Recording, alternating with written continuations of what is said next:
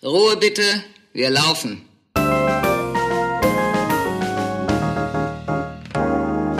Herzlich willkommen bei Ein letztes Mal und dann nie wieder, der Theaterpodcast mit Magdalena Schnitzler, Theatermacherin, und Jarnot, Puppenspieler. Szene 7. Money makes the world go round. Money, money, money, money, money, money, money, money, money, money, money, money, money. Ja, schön, dass ihr wieder da seid. Heute geht es ja um Vertragsverhandlungen. Und das liebe Geld. Das liebe Geld, das wunderschöne Thema, mit dem man ja im Studium oder so generell nie was zu tun hat. So wie bereitet man sich darauf vor? Was bekommt man gesagt? Was, was antwortet man am besten? Ich fühle mich ja oft ein bisschen unwohl bei Vertragsverhandlungen. Ich denke, das geht ganz vielen so. Für mich war es nie schwer, Jobs zu bekommen oder Angebote zu bekommen. Ich habe da großes Glück. Mhm. Aber ab dem Moment, um die Bezahlung geht, wird mir, werde ich irgendwie fünf Jahre alt und habe versehentlich ja. meine Schultüte kaputt gemacht. Ich oh. weiß einfach nicht, wie ich mich verhalten soll. Ich habe das mal für mich aufgedröselt und habe mal begriffen, was das ist. Und dann habe ich verstanden, ach lustig, äh, die Leute, mit denen man da in diese Vertragsverhandlung geht, die vertreten halt einfach so irgendwelche Interessen von irgendwelchen Theatern und ich vertrete halt meine eigenen Interessen. Mm. Und meine eigenen Bedürfnisse. Und von daher wird es halt sofort persönlich. Total. Wenn man da, wenn da nicht die Bezahlung kommt, die man möchte, dann fühlt mhm. man sich total zurückgesetzt. Man muss die ganze Zeit sich selbst verteidigen, deine Arbeit verteidigen, während das Gegenüber meistens mhm. Intendant, Betriebsdirektor, Verwaltungsdirektor oder so jemand, die vertreten einfach ein ganzes Haus und können, müssen ganz anders denken als du. Und da ist man einfach am kürzeren Hebel, finde ich. Man, sitzt, man ist immer niedriger. Ja, ich habe aber irgendwann aufgehört, nicht mehr zu denken, ah, hm, äh, wir sind jetzt so Feind oder das ist mein Feind, sondern ich habe irgendwann das angefangen, das sportlicher zu sehen und gedacht, ah, okay, die Seite will was von mir, ich will was von denen. Wie kommen wir jetzt zusammen? Also, wir, also wirklich, wir sitzen in einem Boot und jetzt müssen wir mal so drüber quatschen, wie wir denn so zusammen rudern können. Das hat ziemlich geholfen, muss ich sagen. Ja, das ist super klug, weil dann wird man wieder ebenbürtig und auf einer Augenhöhe. Ne? Weil ja. es ist ja wirklich so, dass das Gegenüber was von dir möchte. Es möchte deine Arbeitskraft. Nur fühlt sich das oft nicht so an und das wissen die auch genau in diesen Verhandlungen, weil die geben dir das Gefühl, also ne, das ist jetzt pauschal gesagt, nicht alle sind so. Ich hatte auch normale Vertragsverhandlungen mit mhm. netten Leuten. Aber man kriegt oft das Gefühl. Echt? Wo? Ja. Andere Branche.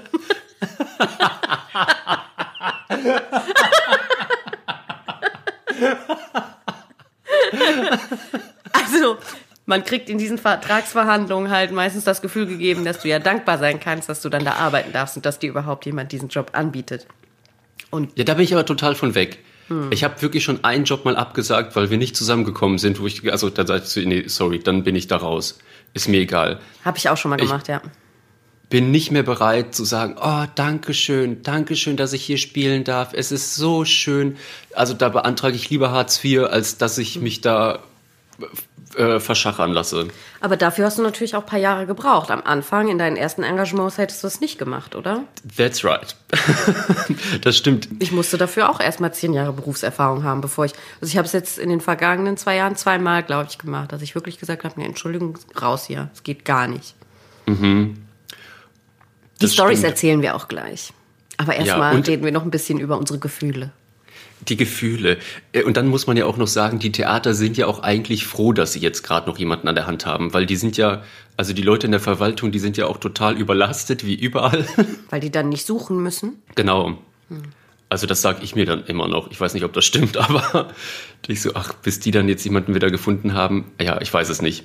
Aber ich reg mir das dann immer so schön. Das stimmt. Aber mir ist tatsächlich auch mal passiert, dass ich Forderungen gestellt habe mhm. die jetzt nicht, in, in meinen Augen nicht besonders überzogen waren.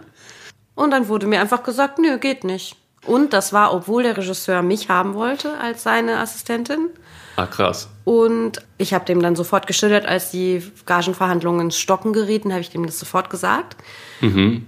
Und dann hat ist er auch ans Theater, hat sich ans Theater gewandt, hat denen auch gesagt, Frau Schnitzler ist meine erste Wahl, die gehört zu meinem Team, ich möchte, dass sie mhm. dabei ist. Und ich glaube, er hat dann gesagt, wir diskutieren nicht über die Höhe der Gage, aber wenn meine Assistentin sagt, das ist zu niedrig, dann wird das so sein. Mhm. Bezahlen mhm. Sie die bitte so, wie sie das möchte. Und dann haben die sich nochmal an mich gewandt. Normal sagst du ja, die sagen irgendwas, du sagst irgendwas, dann sagt man wieder irgendwas und man trifft sich irgendwo. Da haben die von Anfang an einen Be- einen Betrag gesagt und sind von diesem Betrag auch nicht abgerutscht. Nicht ein bisschen. Darauf habe ich mich dann irgendwie rei- eingelassen, habe dann aber halt, um irgendwie noch ein paar andere Fenster zu öffnen, halt ein paar Bedingungen gestellt, die ich brauchte, um mal gut arbeiten zu können. Und das wurde einfach ab, also die nächste Mail war dann einfach, ja, nee, also wir kommen nicht zusammen, tschüss. Und das macht ja ein Gefühl von, das ist ja genau das, was ich am Anfang beschrieben habe, das macht ja das Gefühl, nee, wenn du Forderungen stellst, das geht gar nicht. Dann bist du falsch. okay. Weg hier. Also du wirst bestraft dafür, dass du eine Forderung stellst, dass du für deine eigene Arbeitskraft Bedingungen stellst und kämpfen möchtest. Und das darf einfach nicht passieren. Das ist richtig Nee, schlimm. überhaupt nicht. Ich verstehe auch nicht, wer sitzt denn da in dieser Verwaltung, der so verhandelt. Also man muss ja anfangen, so mache ich es ja immer ganz gerne, Pakete schnüren. Ja, ja, echt. kleine So, Angebote, okay. ne? Okay, das bekomme ich nicht an Kohle, aber wie kann man, na, was, was kann man halt noch so machen? Was ist noch so im Rahmen der Möglichkeiten? Und da kann man ja schon noch kreativ sein. Ja, genau, das habe ich da ja auch versucht. Hm. Aber das ist auch noch, was du gerade auch noch gesagt hast, dass du dann den Regietypen angerufen hast und gesagt hast, ey, stopp, wir, wir kommen da gerade nicht zusammen. Das ist mir auch mal passiert bei einer Produktion. Die Verträge standen noch nicht, aber ich war schon total involviert mit diesem ganzen Puppenblabla. Das ist, das passiert mir eigentlich immer und jetzt habe ich so auch eine Strategie gefunden, wie ich das umgehen kann. Dass ich, ich frage erst immer sofort, wie viel Geld gibt es? Bevor du was machst, Und, ne? und ja, wirklich, weil ich habe mich da so reingekniet, habe so 100.000 Puppensachen an Land gezogen und dann hieß es, okay, wir kommen mit der Kohle gar nicht zusammen. Und du hast schon richtig viel Vorarbeit geleistet gehabt, ne? Richtig viel. Ich habe eine richtige fette Mappe äh, für die Regie auf meinem Schreibtisch liegen gehabt und habe dann die die Regie angerufen und meinte so, ey, also ich habe jetzt diese Mappe und dann meinte die Regie auch noch, voll geil, ja, ja, lass die bei dir. Die will ich nicht haben. Also das ist dann einfach eine Arbeit, die ich nicht zahlen kann oder das Theater nicht zahlen will. Aber wir sind dann später dann doch noch zusammengekommen. Ah, gut. Das war ganz gut. Bei, in meinem Fall nicht. Gar nicht. Ging nicht. Regisseur hat sich nochmal ans Theater gewandt, ist nicht. Bin bei dem Projekt nicht dabei. Und da ist auch Vorarbeit geleistet. Wir haben uns getroffen, haben drei Tage an dem Konzept schon gearbeitet, weil es war ein richtig fettes Ding. Und ich war da auch nicht die einzige Assistentin. Das wären drei Assistentinnen wären gebraucht worden für dieses Projekt. Und ich war auch nicht die einzige Assistentin, die gesagt hat, sorry, wollt, wollt ihr mich verarschen? Wie bezahlt ihr mich denn? Es gab noch eine, die, die dann das Projekt aber abgelehnt hat. Und ich habe halt noch versucht zu kämpfen, weil ich dachte, das kann doch nicht sein, ich gebe jetzt hier nicht auf. Ja, Ich bin, will mich immer für faire Arbeitsbedingungen einsetzen. Man kann doch dann nicht einfach sagen, so, nee, ja, okay, dann mach ich es halt nicht. Aber ging auch einfach nicht. Und ich finde, diese, manchmal tun diese Leute halt so, und das ist der, das ist etwas, was ich wirklich ändern muss. Diese Leute tun so, als würden sie ihr, als würde um ihr eigenes Geld verhandelt werden. Das stimmt ja nicht. Es ist Geld, was vom Staat denen anvertraut wird. Das Geld des Steuerzahlers. Und das wird für Arbeitskraft verwendet und sonst nichts. Und das sollte einfach angemessen bezahlt werden und nicht irgendwie so scheiße. Und vor allen Dingen nicht weniger für Frauen. Das ist nämlich auch noch immer der Punkt. Da gebe ich dir recht. Ich weiß es nicht, aber ich gebe dir da recht. Ich, nee, was ich noch Wir sagen dürfen möchte, ja auch ist, gar nicht über die Höhe der Gagen reden, ne? Das dürfen wir auch nicht vergessen. Nicht? Ach stimmt, da ist ja die Klausel. Ach, was mache ich denn jetzt mit den Zahlen, die ich hier extra aus meinen alten Verträgen rausgesucht habe? Multiplizier die mal alle. Wir machen das so. Die Zahl, die du genommen hast, multiplizierst du mit mal. mit eins. genau, du multiplizierst die mit 1 und ähm, automatisch ist es. Können wir drüber reden. Das ist ja eine andere Okay, Zahl. super. Nee, was ich sagen wollte zum Thema Gesprächsverhandlung. Manche Sachen hat man ja auch ganz oft über, übers Telefon. Da schon erster Tipp, sag den Leuten, okay, ich schreibe das mal jetzt gerade alles so mit und mache ein Gesprächsprotokoll und schick dir das dann später per E-Mail. Bitte sei doch so lieb, gerade wenn es um Zahlen geht und Daten, bestätige mir die E-Mail einfach. Weil es ist mir einmal echt krass auf die Füße gefallen, wo man, also beide, also es war halt so Aussage gegen Aussage und keiner wusste mehr so, "Hm, wer hat, aber hast du nicht, nee, das hab, aber, hä, das hab ich gesagt, okay. Also Gesprächsprotokolle bin ich totaler Fan von seitdem. Ja, stimmt, das ist eh super. In allen möglichen Verhandlungssituationen, ja. Voll. Ich glaube, das nennt man auch Pre-Deal. Ich habe das auch ein paar Mal gemacht, auch in einem Fall, den ich nachher erzählen werde, aber da habe ich oft keine Antwort bekommen. Auch also. aber dann hatte ich es wenigstens geschickt. Und das konnte ich ja auch beweisen. Eben. Wahrscheinlich dann diese, oh Gott, die ist total professionell. Schreibt er nicht, schreibt er Die nicht. sind nicht professionell Mist. Ja. Und anderer Tipp, wenn man jetzt so eins zu eins im Gespräch sitzt, sagen wir mal, du möchtest jetzt bei mir gerne, ähm, ich mache dieses krasse Stück und hab, will mich dich dafür engagieren und äh, jetzt Mhm. geht's um die Kohle. Wie würdest du dann jetzt im eins zu eins Gespräch mit mir verhandeln? Also ich habe eine Pistole dabei. Ja, das finde ich gut. Also auf meinem Tisch liegt schon das Krokodil, ne? Das ist in der Nähe deiner Hand, die mit dem Stift da den Vertrag unterschreiben soll. Und du sitzt auf einer auf eine Falltür.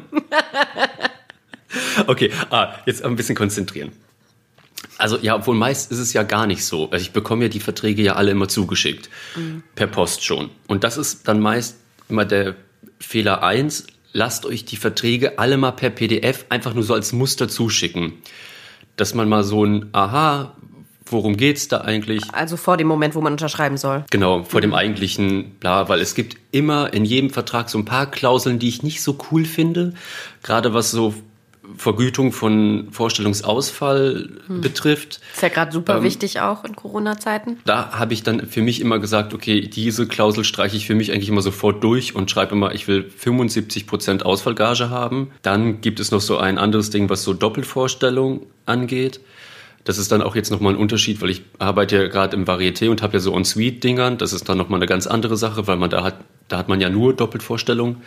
Aber wenn es am Theater ist, dann hat man ja irgendwie dann, ich, was weiß ich was, dann einmal im Monat oder so eine Doppelvorstellung. Dann kann man auf seiner Gage, die man bekommt, für diese eine Vorstellung nochmal zusätzlich eine Gage verhandeln und nochmal 25 Prozent drauf, weil man ja, weil es ja eine doppelte Anstrengung ist. Das sind jetzt halt auch Fälle, wo es um freischaffend geht, ne? Da trifft man sich ja oft nicht. Wenn ich einfach als Gast an einem Theater bin. wenn es um Gas geht.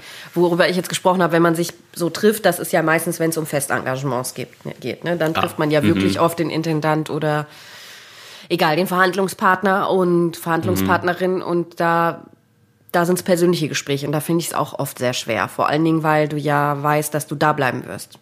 Das ist ja nicht für dieses eine Stück und danach kannst du dann sagen die vielleicht, ja, okay, der Vollidiot hat echt viel gefordert. Aber er hat auch gut gespielt. Wir engagieren ihn vielleicht nicht nochmal, aber für die Stück war es gut. Das kann ja passieren. Ja. Oder, ne?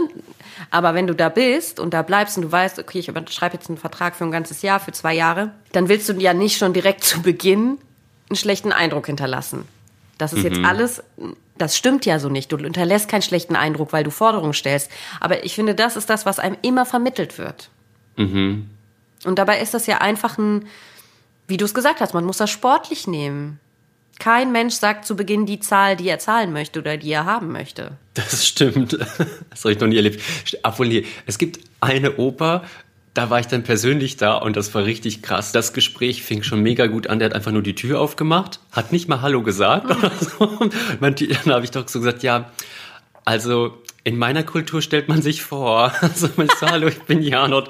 Ja, das war dann auch damit schon gut erledigt. Und das Verrückte war dann, dass der dann gesagt hat, ja, nee, also hier deine Forderungen gehen überhaupt nicht. Und dann habe ich dann wirklich zu dem Typen gesagt, okay, und warum bestellen Sie mich dann hierher? Und bin dann aufgestanden und gegangen. Und dann hat er gesagt, nee, nee, dann kommen Sie noch mal zurück. Und dann habe ich gesagt, ah, okay, anscheinend gibt's hier doch noch eine Tür, die man öffnen kann. Ja, und so war es dann auch. Aber ich fand das dann so idiotisch, dass der sich da so blöd aufspielt. Geht um Macht. Da geht's wirklich nur darum, wer sitzt auf dem höheren Stuhl, ne? Ja, aber dann denke ich, mein Gott, hier bei dieser Opernproduktion, wo ich da mitgemacht habe, da kostet dann ein Swarovski-Stall von der Kostüm der Hauptdarstellerin 100 Milliarden Euro. Und ich hatte jetzt wirklich, ich wollte so eine Gagenerhöhung, das ist so lächerlich. Ich hätte auch einfach ein paar Spaxen aus der Oper klauen können. Ja, da, da hast du total recht. Bei manchen Projekten kannte ich die Zahlen Mhm. und musste dann bei meiner Gage eben auch so um drei Schrauben feilschen. Und ich Ja. wusste aber, dass die Ausstattung hat irgendwie eine halbe Million und ich Mhm. fordere irgendwie 10 Euro mehr. Und das wird dann nicht genehmigt. Und dann fühlt man sich einfach total verarscht. Das kann Mhm. doch nicht sein. Was ist los an den Theatern? Aber nochmal so zu Verträgen kurz zurückgehen, worauf ich dann auch immer achte, ob bei den, wenn es dann zu Proben kommt, gibt es eine Unterkunft, die gezahlt ist, werden die Tickets hin und zurück gezahlt. Wie viele auch, ne? Oft steht da Genau. nur drin, nur eine, eine Reise quasi einmal hin, einmal zurück, also An- und Abreise quasi nur. Genau, da kann man auf jeden Fall noch ziemlich viel verhandeln. Wenn die, wenn das Probehonorar nicht so stimmt, kann man auch sagen, okay, dann möchte ich auf jeden Fall mehrere Fahrten haben. Oder man sagt, ich suche mir eine Unterkunft selber und möchte dafür eine Pauschale bekommen. Da kann man Ja, auch manchmal auch. das ganz gut hinkriegen, vor allen Dingen, wenn man in der Stadt Leute kennt oder so, wo man dann einfach billiger wohnen kann. Und dann Mhm. hat man es auch oft schöner, als wenn man Oh, da sollten wir auch ein Special drüber machen, Theaterwohnung. Aber diese Theaterwohnung. Folge, die sollte mit Bild sein, oder?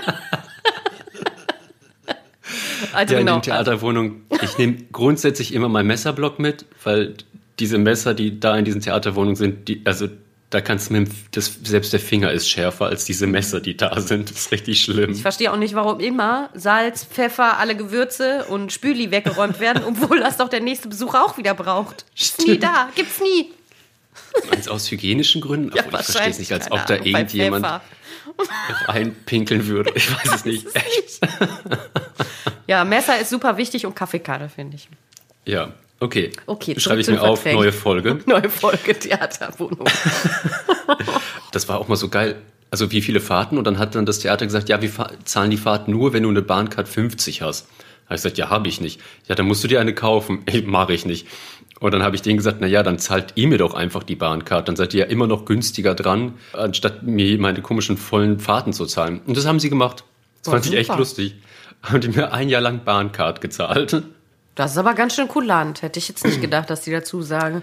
Ich kenne nur Hätte den Zusatz mit Bahncard 25, weil man kann ja die Leute eigentlich nicht dazu verpflichten, halt eine teure Bahncard zu haben, aber haben die dann ja gut gelöst dort. Das sind so meine Tipps zum Thema Vertrag, bla bla. Ich finde, man muss noch reingucken, was da steht, wenn es Aufzeichnungen gibt, die auch ausgestrahlt werden. Ah ja. Ne, Ob es dafür auch eine Vergütung gibt, sollte es nämlich eigentlich schon geben, weil du trittst ja oft einfach deine Rechte ab. Aber wenn es ausgestrahlt wird, verdient ja immer noch mal jemand anders mit dran und da solltest du auf jeden Fall Geld für bekommen.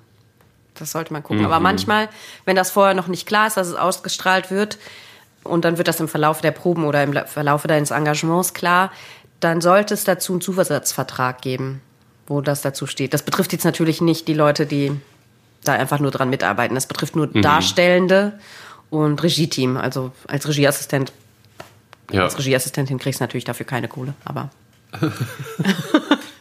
ja, wofür kriegt man als Regieassistentin schon Geld? Also dann ist es ja auch bei uns beiden so lustig, wir arbeiten ja beide in der Club- und Hochkultur. Sollen wir mal da so sagen, was man da so, so an so Gelder verdienen kann, könnte? Du meinst, wenn man. Also bei Du Clubkultur habe ich hier stehen, das niedrigste, was ich mal bekommen habe, waren so 10 Vouchers. Ja, wollte ich gerade sagen. Du meinst außer Getränke an der Bar für Lau. genau, und Gästeliste. Gästeliste. Nicht zu vergessen, Gästeliste. Außerdem, hey, kannst hier auf dem coolen Event spielen. Mhm. Ja, wow. Mit meinem Ensemble arbeite ich auch total viel in Clubs und Fest auf Festivals. Und die sind ja größtenteils nicht gefördert. Weder, also sind einfach nicht gefördert. Und müssen alles über die Eintrittspreise und vor allen Dingen über die Bars einspielen. Deswegen ist es super wichtig, dass die Leute da richtig viel saufen auf Festivals. Oh. Deswegen kann man da jetzt nicht sich eine goldene Nase verdienen, aber man kann schon versuchen, das irgendwie gut hinzukriegen. Jetzt mein Ensemble ist relativ groß. Wir sind meistens mit acht bis zehn Leute und das müssen da mit unserer ganzen Garderobe allen Kostümen anreisen. Das, wir spielen da letztendlich für ein bisschen mehr, als was wir ausgeben müssen, weil es einfach nicht so viel Geld gibt. Aber wir versuchen, Ja. wir versuchen schon Kohle zu kriegen. Nicht auftreten trete ich bei einem Festival, wenn die mir sagen, ja, ähm, ist halt fürs Festivalticket. Du kannst ja dafür noch drei Tage auf dem Festival abhängen. Ja, nee. Ja, cool. Und dann noch für so ein Curry-Chutney oder so. Ja, genau. Und du kriegst noch, an dem Tag, wo du auftrittst, kriegst du ein Essen. Das geht gar nicht. Das ist ja auch Quatsch. Ja, richtig bescheuert. Ich muss mich Also ja trotzdem darauf vorbereiten. Und das Problem ist, wenn man in Club- und Festivalszene auftritt, dass die halt ja aus Musikbusiness kommen. Das ändert sich schon so langsam und beim Ensemble mm, leiste ich da ja auch Vorarbeit. Aber man wird immer mit DJ verglichen. Und der spielt halt, weiß ich nicht, eine Stunde, macht da sein Set und geht wieder. Ja. Ja, gut. Kann sein, dass der auch sein Set richtig lange vorbereitet hat. Aber trotzdem muss Künstler anders behandelt werden als ein DJ. Du brauchst erstens eine Garderobe. Super wichtig. Und das sollte nicht der Raum hinter der Bar sein, neben den Getränkekisten. Du musst die Möglichkeit haben, dich zu duschen. Und das sollte auch nicht bei den Festivalleuten sein. Dann kriegst du halt so einen kleinen Gutschein, dass du nicht den einen Euro bezahlen musst. Oder? Du solltest voll. nicht mit den Getränkegutscheins bezahlt werden und auch nicht ein Essen an dem Tag, wo du spielst. Genau, aber Nee. was sind da so deine Erfahrungen? Du hast ja sicher auch gute Verhandlungen hinter dir. Also das Niedrigste, was ich mal bekommen habe, so 10 Vouchers. Und dann das Höchste, mal um so, irgendwie so eine Zahl zu nennen, war 450. Okay. Aber das ist ja irgendwie So. ganz gut für einen Auftritt. Ja, oder? voll. Auf jeden super. Fall. Oder musstest du noch davon deine Crew bezahlen? Nee, nee, das war so für mich, wo ich gesagt habe, ah, okay, dann bin ich cool mit. Ja, stimmt. Bei einem Festival haben wir mal für, das waren glaube ich drei Tage, drei Leute, zweieinhalb bekommen. Und jetzt muss man auch dazu sagen, wir machen ja auch voll krass Programm. Also du spielst ja dann das ganze Festival immer mit deinem Ensemble und wenn ich dann irgendwie mit meiner Crew auf der Bühne bin, wir improvisieren halt so sieben Stunden. Und Bis die Te sogar die also- Techniker sagen, nee, wir machen weiter. Ja. Aber kommen wir mal zum Theater. Sollen wir da auch ein paar ähm, Theatersachen sagen? Auf jeden Fall. Na, das Ding ist jetzt halt, es ist halt schon ein Unterschied, so mein Einsteigergehalt und das, was ich halt jetzt bekomme Ja. und wo ich arbeite. Ja. Also da kann ich mir in diesem ganzen Theaterbereich sagen, da war es, also das niedrigste, was ich bekommen habe, war 140. Nee, stimmt nicht, 125. Pro Vorstellung. Und genau, pro Vorstellung und das größte 1400. Puh, das ist eine krasse Range, ne? Ja, hm, da muss man leider echt immer irgendwie so ein bisschen gucken bei diesem Vertragswandel, okay, wo befinde ich mich? Wer ist überhaupt das Gegenüber? Was ist es für ein Theater, ne? Genau, wer will mich da? Was habe ich für eine Position? Wie heißt man das? Bin ich unersättlich? Nee, wie sagst du? Unersetzlich. Unersättlich. ja, genau. Bist du kleine Raupe Nimmersatt? Oder bist du eher die Barbie?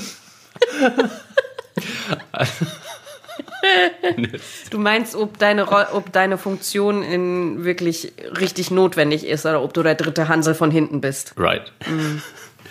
So, und da muss man halt immer auch gucken, okay, wie weit möchte ich wirklich spielen? Habe ich da Bock auf das Projekt? Ja, man kann ja dann auch noch abwägen, gut, ich will jetzt in dem Projekt sein, die zahlen mir aber nicht viel und meine Rolle ist jetzt nicht so super wichtig, dann mache ich die halt, dann setze ich halt nicht so viel dafür ein. Übe ich nicht so, also, das ist jetzt Quatsch, übe ich nicht so viel, aber dann strengt mich halt nicht so an, versuche nicht so viel Ja.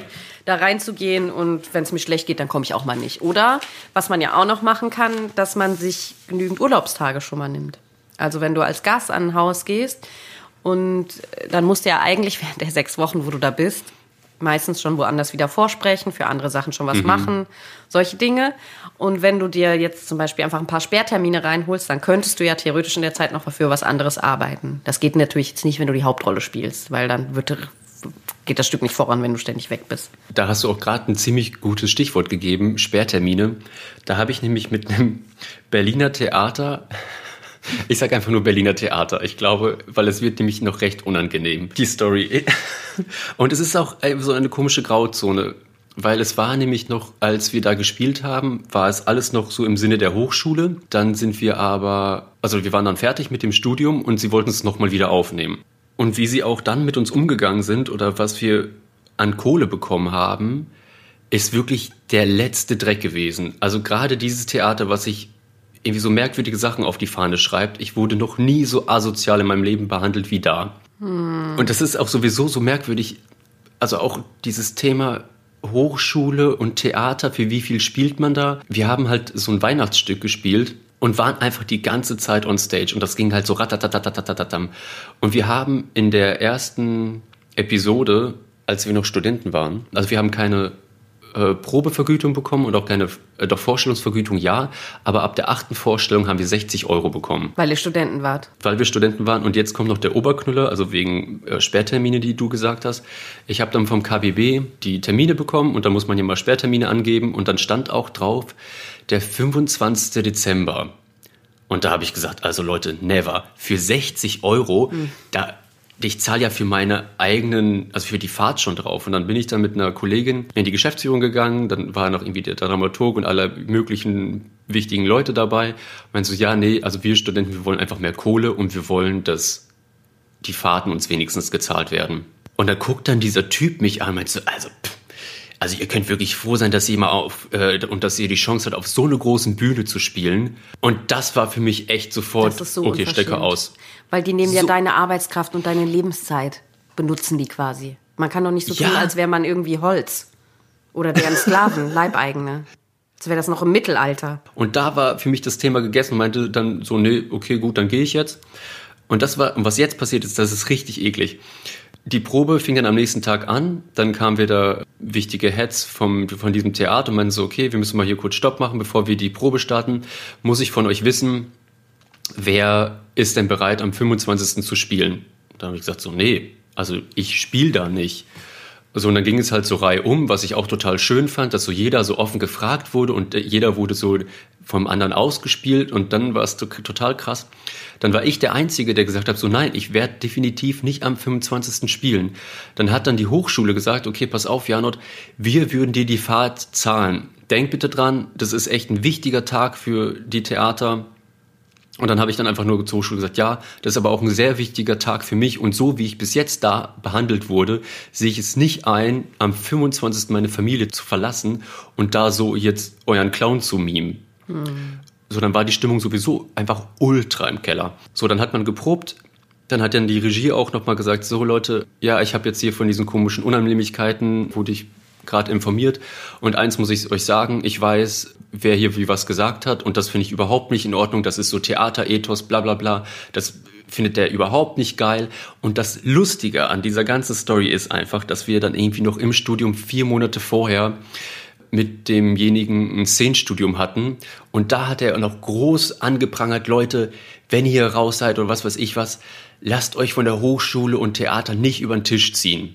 Verkauft euch nicht für ein Apfel und ein Ei. Und jetzt stand so sein Name plötzlich auf der Fahne und es war egal. Das ist nicht schön. Nee, und die Geschichte geht leider noch weiter. Dann war man ja aus dem Studium raus. Man wurde wieder angefragt für, die, für dasselbe Stück. Und wir haben für die Kindervorstellung 125 Euro bekommen und für die Erwachsenenvorstellung 150. Hä, wieso ist denn eine Erwachsenenvorstellung mehr wert als eine Kindervorstellung? Weil die Kinder nicht so viel bezahlen können, oder was? Genau. Aber es ist doch ein subventioniertes Haus, deswegen ist es doch sowieso egal, oder? Sehe ich das falsch? Äh, ich Nö, gar nicht. Ich, ich sehe es genauso und dann habe ich auch zu dem, äh, bin ich dann zu dem Finanzheini gegangen und meinte so, ey, also warum kriege ich denn weniger Kohle, wenn ich vor Kindern spiele? Weil und du dir da, da keine mehr? Mühe gibst, oder was? Weiß ich auch nicht. Und dann habe ich den gefragt, ich so, ja, wie ist es denn mit deinem Konto und deinem Geld? Ziehst du dir dann auch monatlich weniger ab, weil wir jetzt Kinder im Haus haben? Äh, wie, wie meinst du das? Ich so, na ja, also du hast die Frage, glaube ich, schon verstanden. Bekommst du jetzt auch weniger Geld? So, oder kann ich denn nicht deine Kohle haben, wenn da an deinem Konto nichts passiert? Das ist super missachtend auf zwei Ebenen. Dir gegenüber und dem Publikum gegenüber. Man kann doch nicht einfach sagen, dass Kinder weniger wert sind als Publikum. und die zahlen Und- ihr Ticket auch nicht selber. Und man subventioniert die Tickets doch sowieso. Insofern kann man auch nicht sagen, eine Kindervorstellung kann weniger kosten, weil die Kinder kein Geld haben. Das ist, kann ein freies Theater machen, ja, die keine Subvention bekommen. Doch nicht ein subventioniertes Haus. Und das Geile fand ich noch, dass ist schlimm. es, es war richtig Horror. Äh, Und es gab zwei Umbesetzungen in dem Stück. Und es war so, also man unterhält sich ja trotzdem immer über seine Gage. Na klar, soll man nicht. Steht auch im Vertrag, die Klausel kann man auch nicht streichen. Du darfst nicht über deine Gage sprechen. NV Bühne, Aber ist das nicht rechtfri- rechtswidrig? weiß ich nicht. Also ich bin ja keine Juristin, aber im NV Bühne Vertrag steht es drin.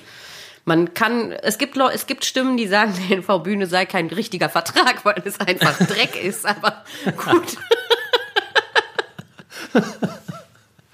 Was ich aber damit sagen will, war, dass halt diese zwei Umbesetzungen kamen und von denen wussten wir, dass die halt 250 Euro pro Vorstellung bekommen. Also egal ob Kindervorstellung oder Erwachsenenvorstellung. Das war meine Geschichte.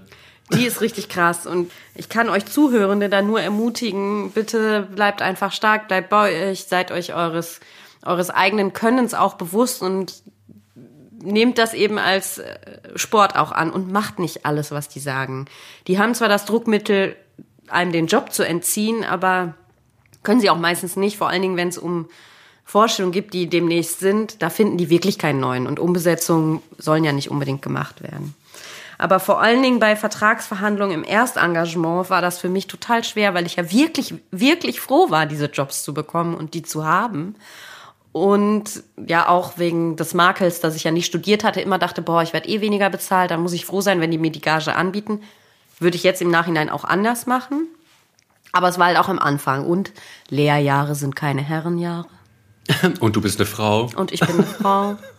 Es ist mir schon passiert bei meinem zweiten Engagement. Ich war drei Jahre lang an einem Opernhaus engagiert und wollte dann an ein Schauspielhaus in einer anderen Stadt wechseln. Jetzt hatte ich da schon mehrere Vorstellungsgespräche hinter mir, die alle sehr erfolgreich waren, aber irgendwie musste ich immer noch mal kommen. Ich glaube, nach einem Forschungsgespräch bin ich dann auch abgereist und habe gesagt, so, also ich glaube, ähm, ihr wollt mich haben, aber ich bin nicht bereit, das zu machen, was ihr wollt. Überlegt halt einfach noch mal. Die wollten nämlich, dass ich, bevor ich da anfange zu arbeiten, noch drei Monate ein Praktikum bei denen mache. Ob, ob sie auch wirklich sicher gehen, ob Magdalena das kann.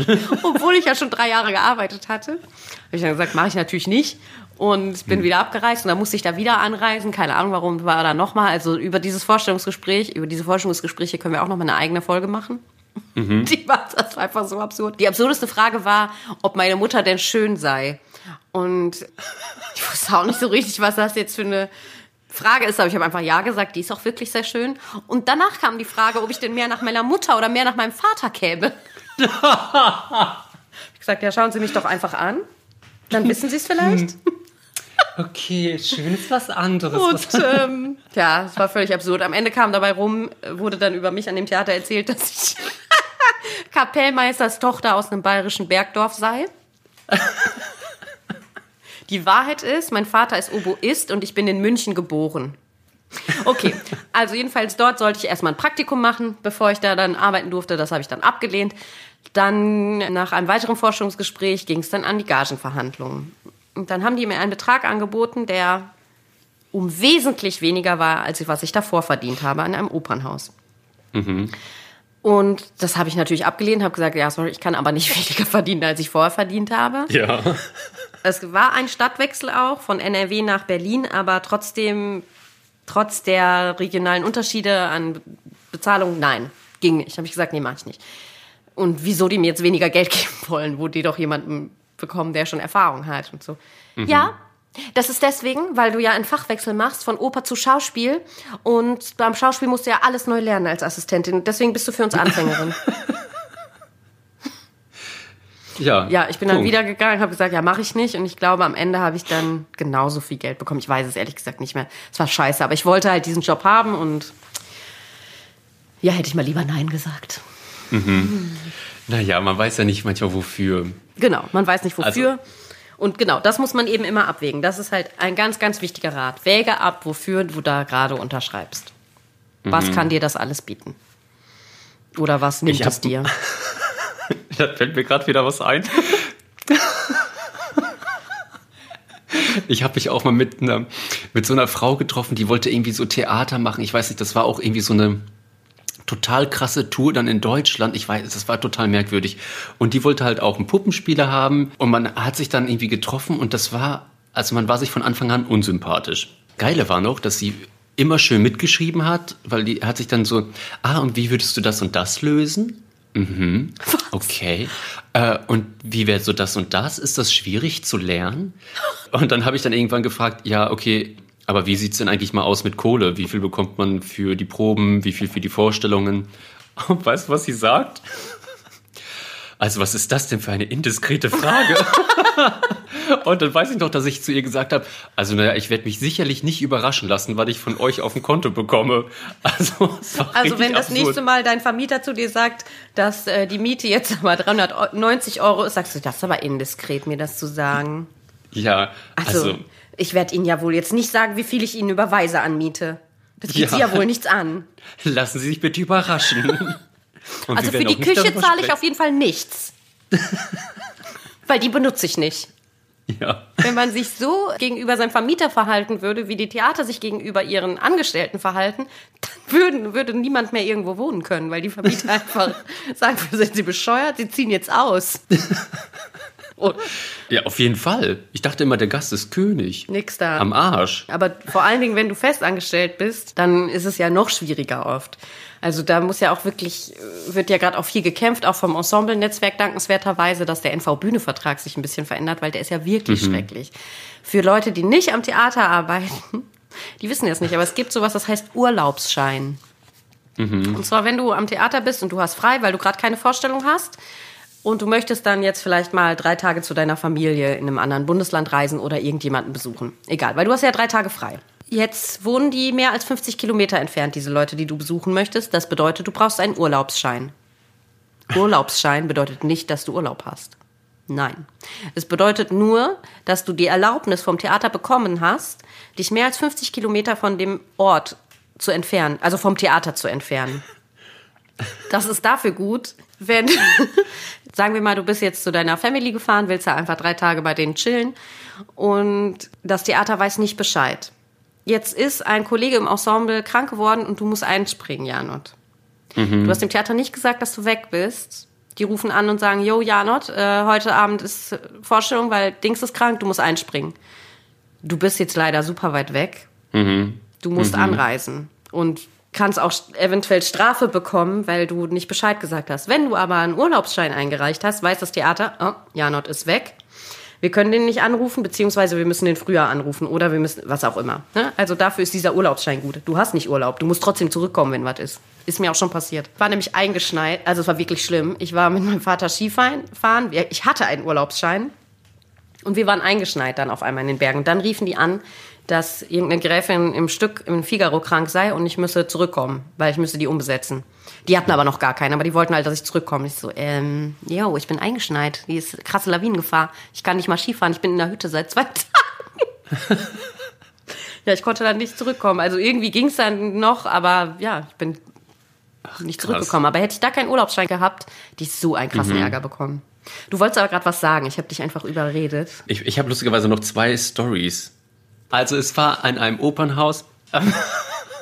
naja, ich kämpfe halt schon immer so für meine Kohle. Ja, das ist auch richtig, richtig gut. Kann man sich viel von abgucken. Ja, wirklich. Ich, dann denke ich immer so, ach cool. Äh, Und dann danke ich auch meinem Papa, weil der hat mir so ein paar Skills beigebracht. Zwei Stories habe ich noch. Es war wieder eine Oper. Ich wollte irgendwie wieder mehr Kohle haben, wie immer. Und dann habe ich der Assistentin geschrieben und dann bekomme ich aber irgendwie von diesem Finanzchef eine E-Mail. Das Geile war aber, dass die haben ihren gegenseitigen E-Mail-Verkehr nicht gelöscht. Oh, nein. Mhm. Und dann konnte ich also, Epic Fail. Und da habe ich so gelesen, hä, was ist das denn hier? Was ist das für ein komischer Anhang? Und dann stand da drin, oh ne, dieser Puppenspieler meldet sich wieder. Bitte klär du das, dann wird mir wieder zu virulent mit dem. da dachte ich so, yes, cool. Und dann habe ich dann einfach nur so, so getan, als ob ich diese E-Mail nicht gelesen habe. Einfach so bla bla bla. Ja, es ist sehr, äh, sehr bla bla bla. Wir können uns ja darauf, darauf einigen. Was halten Sie denn davon? Mit bestem Gruß, der virulente Janot. Ah, das ist aber maliziös. Und das Geile ist, es kam keine Entschuldigung zurück. Ja, die konnten nichts dazu sagen, weil sie sich so ertappt gefühlt haben, ne? Aber gut, war ja per E-Mail, da kann man ja dann über seine Scham hinweggehen. Ja, ich will, bla. Okay, jetzt von dir diese Story. Also die ist ausufernd, weil die ist wirklich sehr crazy. Mir wurde angeboten, für einen sehr berühmten Regisseur ein Stück über mehrere Jahre im Ausland zu machen. Anderer Kontinent. Und ich hatte auch Bock auf dieses Stück. Es waren mehrere Stücke. Ich hatte die auch schon mal gemacht. Ich kannte mich gut damit aus und hatte Bock darauf. Und außerdem war ich auch gerade aus einem langjährigen Engagement weg und war froh, dass ich nach kurzer, nach diesem Ausstieg aus dem Festengagement direkt irgendwie auf dem Markt so gefragt wurde. Dann musste ich in eine andere Stadt fahren, um den da zu treffen, weil der da gerade irgendwo inszenierte. Dann bin ich natürlich dahin gefahren, habe den da getroffen. Das war irgendwie alles super weird. Und ich dachte nur, oh nee, ich muss wieder für einen White Old Man arbeiten, aber okay, wenn es meiner Karriere gut tut, dann mache ich das halt. Ich muss es leider sagen. Aber ich hatte schon echt für viele alte Säcke gearbeitet und hatte langsam keinen Bock mehr für diese berühmten Leute meinen Arsch hinzuhalten. Aber irgendwie dachte ich, ja gut, jetzt einmal noch und das ist ja richtig geil und coole Chance. Und Ausland arbeiten habe ich ja auch voll Bock und das fehlt auf meiner Vita noch. Und dann fing das erstmal so an und ich musste dann immer zu dem nach Hause fahren und irgendwelche Sachen machen. Und irgendwie dauert es halt ewig, bis über Geld gesprochen wurde. Aber da das Projekt schon ein halbes Jahr später dann in Proben gehen sollte, dachte ich ja, müssten die ja wahrscheinlich schon die Finanzierung haben und wird schon bald drüber geredet. Das ist nur ein bisschen krass, wahrscheinlich alles zu organisieren. Zwischenzeitlich war es noch so, dass derjenige dann einen Unfall hatte und deswegen in eine Reha musste, in ein Reha-Krankenhaus. Aber es sollte ja trotzdem weitergearbeitet werden, deswegen musste ich dann immer in diese Reha-Klinik fahren, um dort zu arbeiten mit den anderen vom Team. Ich fuhr also wirklich ins tiefste Hinterland an den Arsch der Welt. Es war auch die letzte Haltestelle von einer Bahn, die nur noch zwei kleine Abteile hatte. Es war, sah aus wie eine Bahn aus Playmobil und arbeitete dann in dieser Reha-Klinik. Ich war dann schon mit meinen Bahnkosten in Vorleistung gegangen und dann waren wir eben in diesem kleinen Hotel.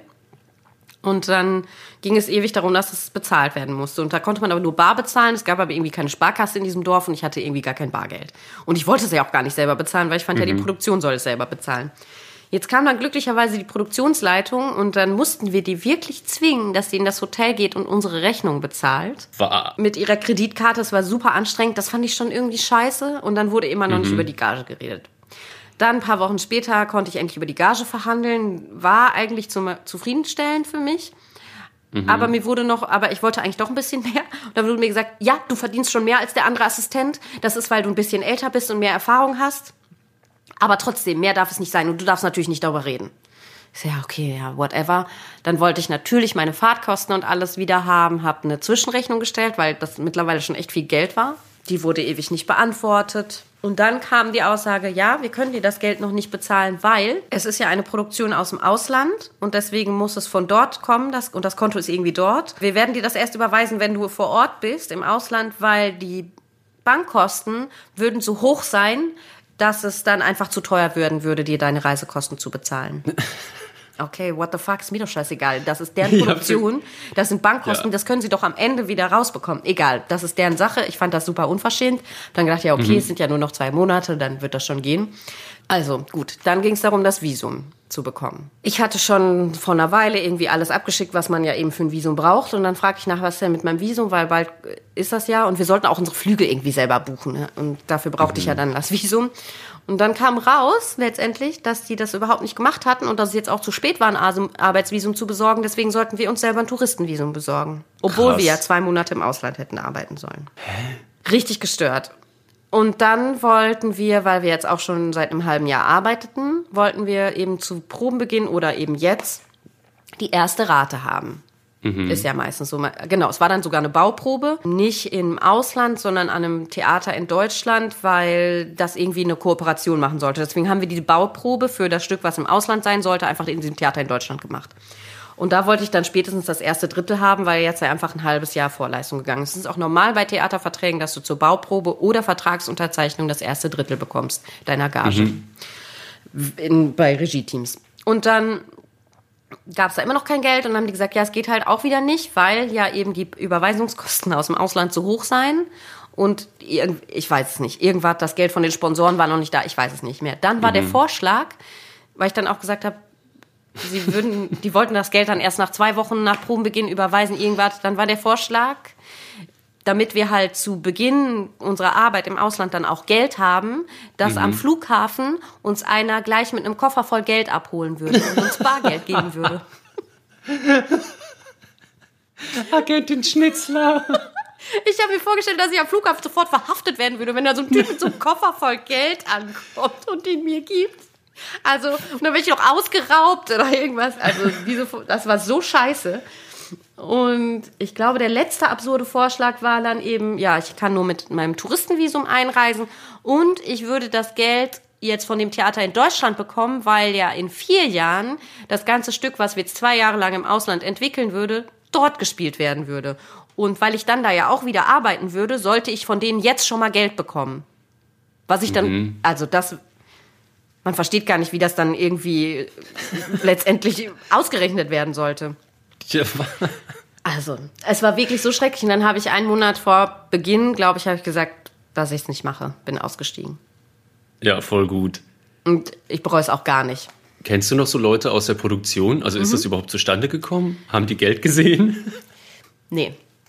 Es ist zustande Okay. gekommen, zu einem Teil. Und die Leute wurden zur Hälfte bezahlt. Krass. Richtig scheiße, oder? Gut, das ist jetzt wirklich, das ist freies Theater, da war keine Förderung, nichts dabei. Ich schätze, wenn das jetzt eine Produktion gewesen wäre von, keine Ahnung, Staatsoper München, die irgendwie ihr Stück, ihr schon produziertes Stück in LA zeigen soll, wäre das so nicht gelaufen. Aber das haben halt Privatleute irgendwie organisiert, aber trotzdem halt mit einem fetten Namen. Ist Assi einfach. Wow. Also mein Lieblings ist das mit dem Koffer voll Geld. Es hätte nur noch gefehlt, dass die sagen, am 15. April, da habe ich im Wetterbericht gelesen, dass ein Regenbogen sein soll. Und ich weiß zufällig, wo der ist. Geh doch dahin, weil da gibt es einen Topf voll Gold geben für dich. Aber der ist in New York, also da brauchst du auch wieder ein Visum, das halt können wir dir nicht stellen. Mit Schiff.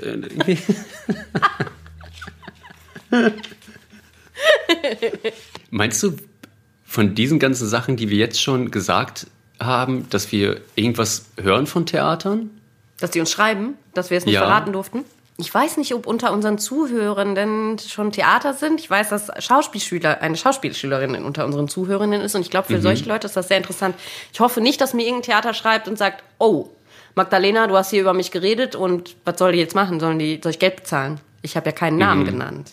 Deswegen. Ja. kann es auch nicht Verleumdung sein. Ich weiß es nicht. Okay. Vielleicht kriege ich nie wieder einen Job. Dann ist es so. Dann habe ich, weil ich einen Podcast mache, krieg, kann ich keine Jobs mehr bekommen. Gut, dann machen wir weiter Podcast mit der letzten Geschichte. Also äh, zum Thema Pakete schnüren. Es war dann irgendwie so, dass ich mit der Abendgage nicht so zufrieden war und habe dann dem Intendanten gesagt, so hier, dann lass uns doch darauf einigen, dass ich irgendwie mein Solostück bei euch spielen kann. Meinte er so, ja gut, dann schick mir doch den Mitschnitt, dann gucke ich mal rein und dann sage ich, ob ich ob ich es gut finde oder nicht. Aber die Bedingung war, er guckt es sich an und sagt ja oder nein. So, die ganze Produktion ist schon längst abgespielt gewesen. dann habe ich dann irgendwie so vor Weihnachten, weiß ich noch, so eine E-Mail geschrieben, ja, frohe Weihnachten und frohes neues Jahr wünsche ich. Ich wünsche euch alles Gute und dem Theater, es war eine schöne Produktion, bla bla bla. Äh, ich wollte mal reinhören, gibt es denn schon irgendwas äh, zum Thema Solostück? Hatten Sie denn schon Zeit, sich meinen Trailer anzugucken? So, immer noch nichts. Dann war Februar. es kam keine Meldung. Gott. Dann habe ich wieder geschrieben, ja, hallo, Herr bla bla bla.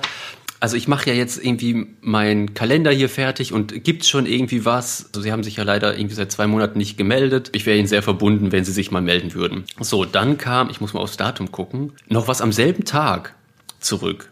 Lustigerweise. Und dann hat er ähm, geschrieben, das, das werde ich vorlesen. Lieber Herr Janot, ich müsste mir ja Ihr Abend auf Video angesehen haben, das habe ich nicht, also kann ich Ihnen nicht antworten. Dass ich Ihnen noch Kein Witz. Vom Intendanten. Ich finde es richtig gut. Dass ich ihn noch, Dass er einfach zugegeben hat, dass er nicht arbeitet, finde ich super.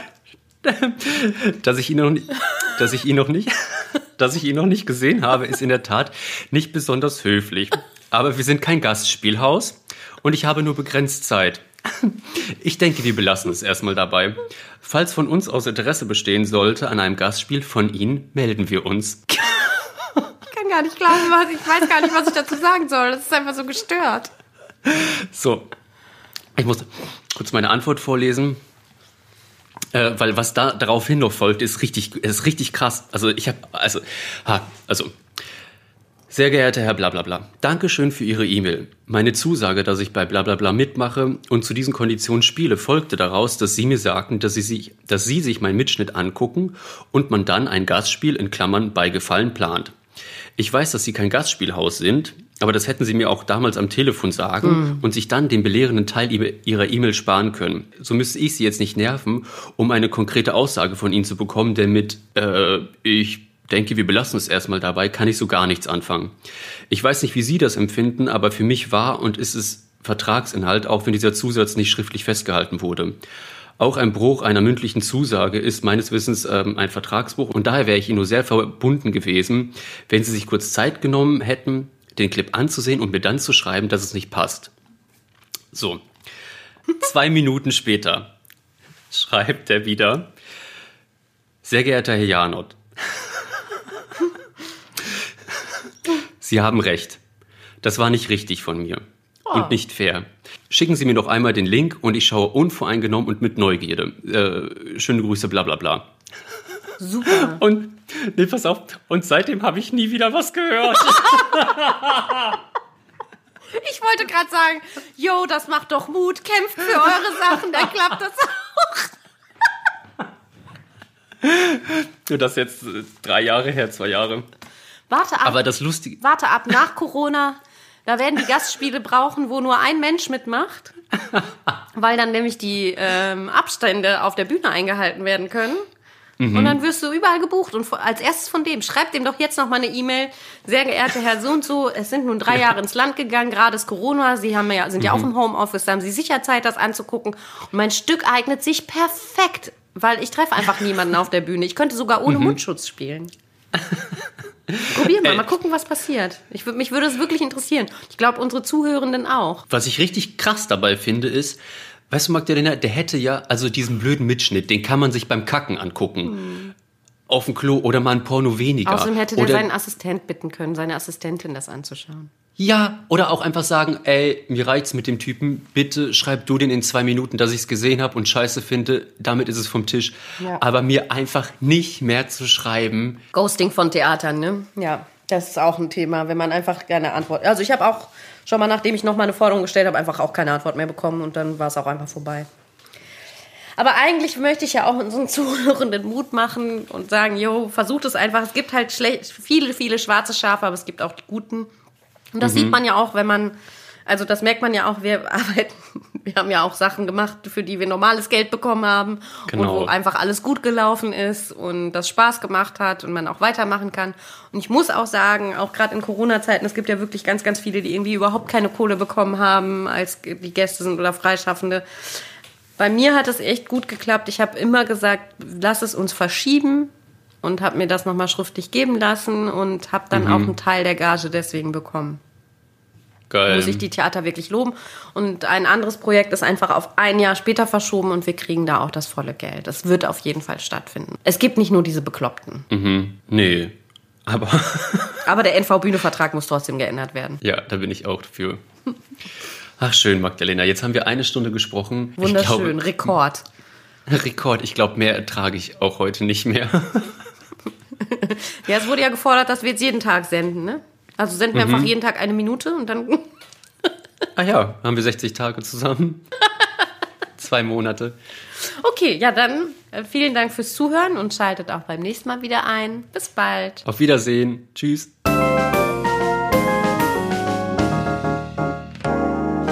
Das war ein letztes Mal und dann nie wieder der Theaterpodcast mit Magdalena Schnitzler, Theatermacherin, und Jarnot, Puppenspieler. Musik Rupert Schnitzler, Tonmischung Studio Lentrum.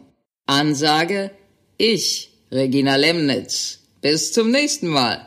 Und danke, schön gemacht. Und jetzt bitte ich die Kollegen und Kolleginnen der Technik, Requisite und der Tonabteilung für den Abbau zur Bühne.